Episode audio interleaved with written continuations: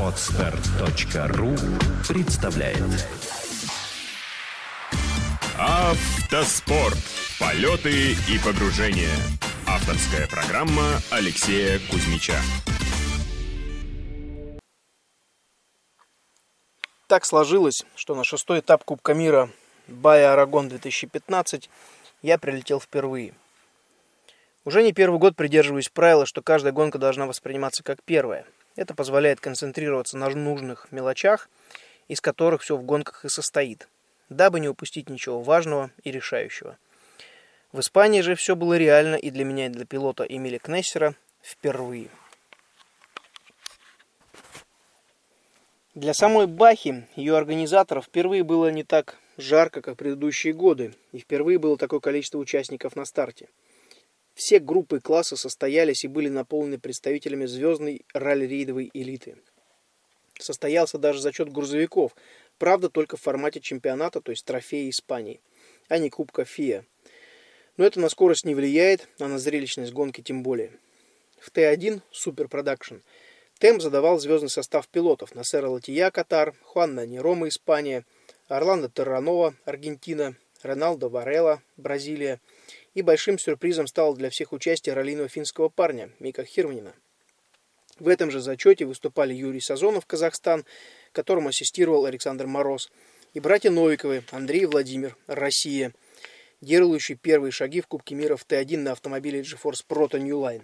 в зачете Т3 Кубка мира ФИА в местном чемпионате стартовало больше десятка ССВ баги, в грузовом зачете Т4 на старт вышли 19 экипажей в составе далеко не перворазников. Жерар Дерой, Голландия, Мартин, э, Мартин Мак, Чехия, Артур Ардавичус, Казахстан, Мартин Коломы, Чехия.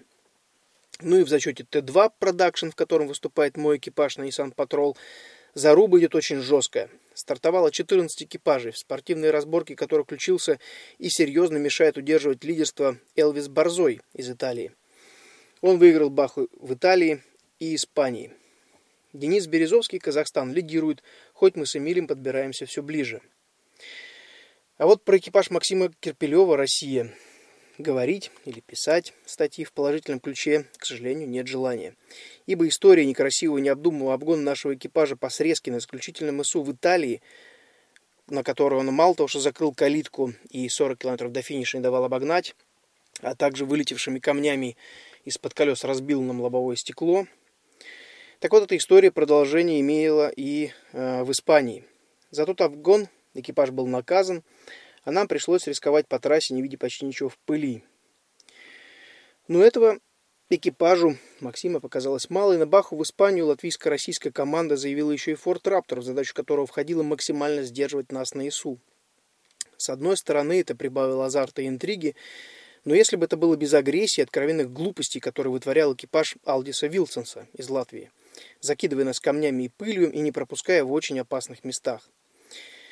Эмиль, как спортсмен и серьезный бизнесмен, предпринял попытку поговорить с Алдисом на сервисе между первым и вторым СУ и услышал абсолютно неадекватный текст, не соответствующий нормальным спортивным взаимоотношениям профессиональных пилотов.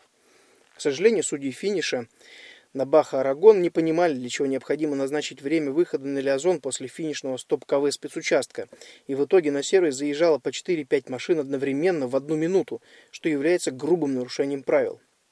Это заставило понервничать и нас, так как стартовать сразу за неадекватным латышом и упереться в его пыль на 40-50 километре снова не было желания.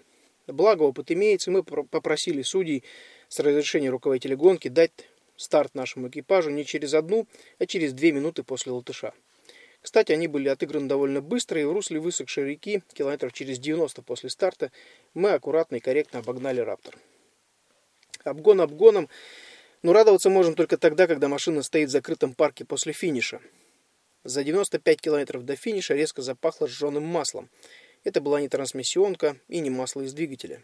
Через пару, километров руль стал более жестким, и управлять машиной получалось все сложнее. В конце концов, вся жидкость из гура ушла, и пилотирование превратилось в пытку. Каждый камень на трассе, каждая яма отдавали ударами в руль, иногда выбивая пальцы и кисти. Незадолго до финиша открутился и сам руль от постоянных ударов, не сглаживаемых э, гидроусилителем. Расшатались болты, и руль просто остался в руках пилота, а машина поехала туда, куда ей захотелось. Нам очень повезло, что по курсу был огромный куст, а не обрыв в несколько сотен метров, по краям которого мы шли большую часть трассы. Минус 11 минут на ремонт, закрепление всего, до чего можно было добраться, выяснение, что еще поломано, только бы дойти до финиша. В первый гоночный день участники прошли короткий пятикилометровый пролог, и он лишь расставил стартовую решетку на первом ИСУ второго дня и дал понять, что нас ждет на трассе. А вот второй день был уже непростым. Первый ИСУ 150 километров, второй 305. И это не пески Эмиратов, не равнины Египта.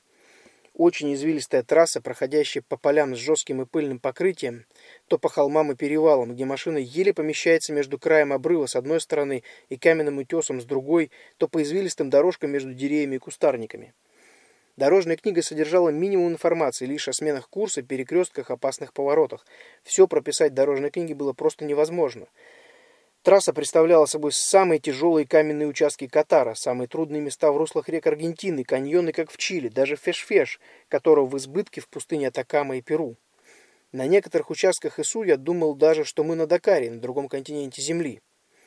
Местные жители и спортсмены, принимавшие участие в гонке прошлые годы, говорили, что еще не так жарко, как обычно. Это бы доконало окончательно и без того быстро редеющий состав экипажей в первый денежный, э, гоночный день.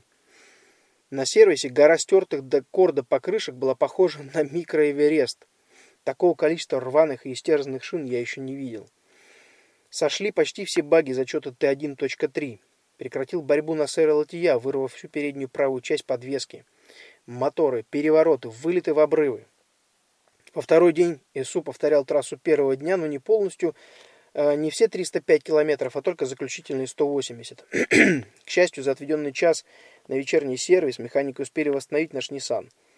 А обгоны, которых было немного, совершались быстро и очень аккуратно. Повезло с адекватностью обгоняемых экипажей. Же догнал лишь Полярис, и то в самом закрученном каменистом месте трассы, где мы совершенно спокойно и безопасно его пропустили. На старт второго дня мы вышли с проблемой в КПП, которые появились почти у самого финиша. Неожиданный поворот, вылет в кустарник, на поляну, задняя передача, а ее нет. Хруст, скрежет, передачи не включаются. Пониженная, третья, поехали потихоньку, вернулись на дорогу, включилась повышенная, и мы помчали дальше к финишу. И как же было обидно, что третье место убежало от нас всего на полторы минуты. Один слепой поворот, проблема с задней передачей, четвертое место, конечно, тоже неплохо. Мы получили заслуженные очки в Кубке мира, но лидер Т2 Денис Березовский продолжает наращивать отрыв. Интрига накаляется. Впереди Хунгари Бая 14-16 августа, Бая Поланд 28-30 августа, ралли-марафон в Марокко в начале октября и финал в Португалии. Наш экипаж поддерживает дружеские отношения с Денисом и его штурманом Игнатом Фальковым. Мы всегда готовы помочь запчастями и советами, но спортивная борьба – это спортивная борьба. Сеньоры, коррида продолжается. Удачи на дорогах и до встречи на трассах. Отстар.ру представляет Автоспорт. Полеты и погружения. Авторская программа Алексея Кузьмича.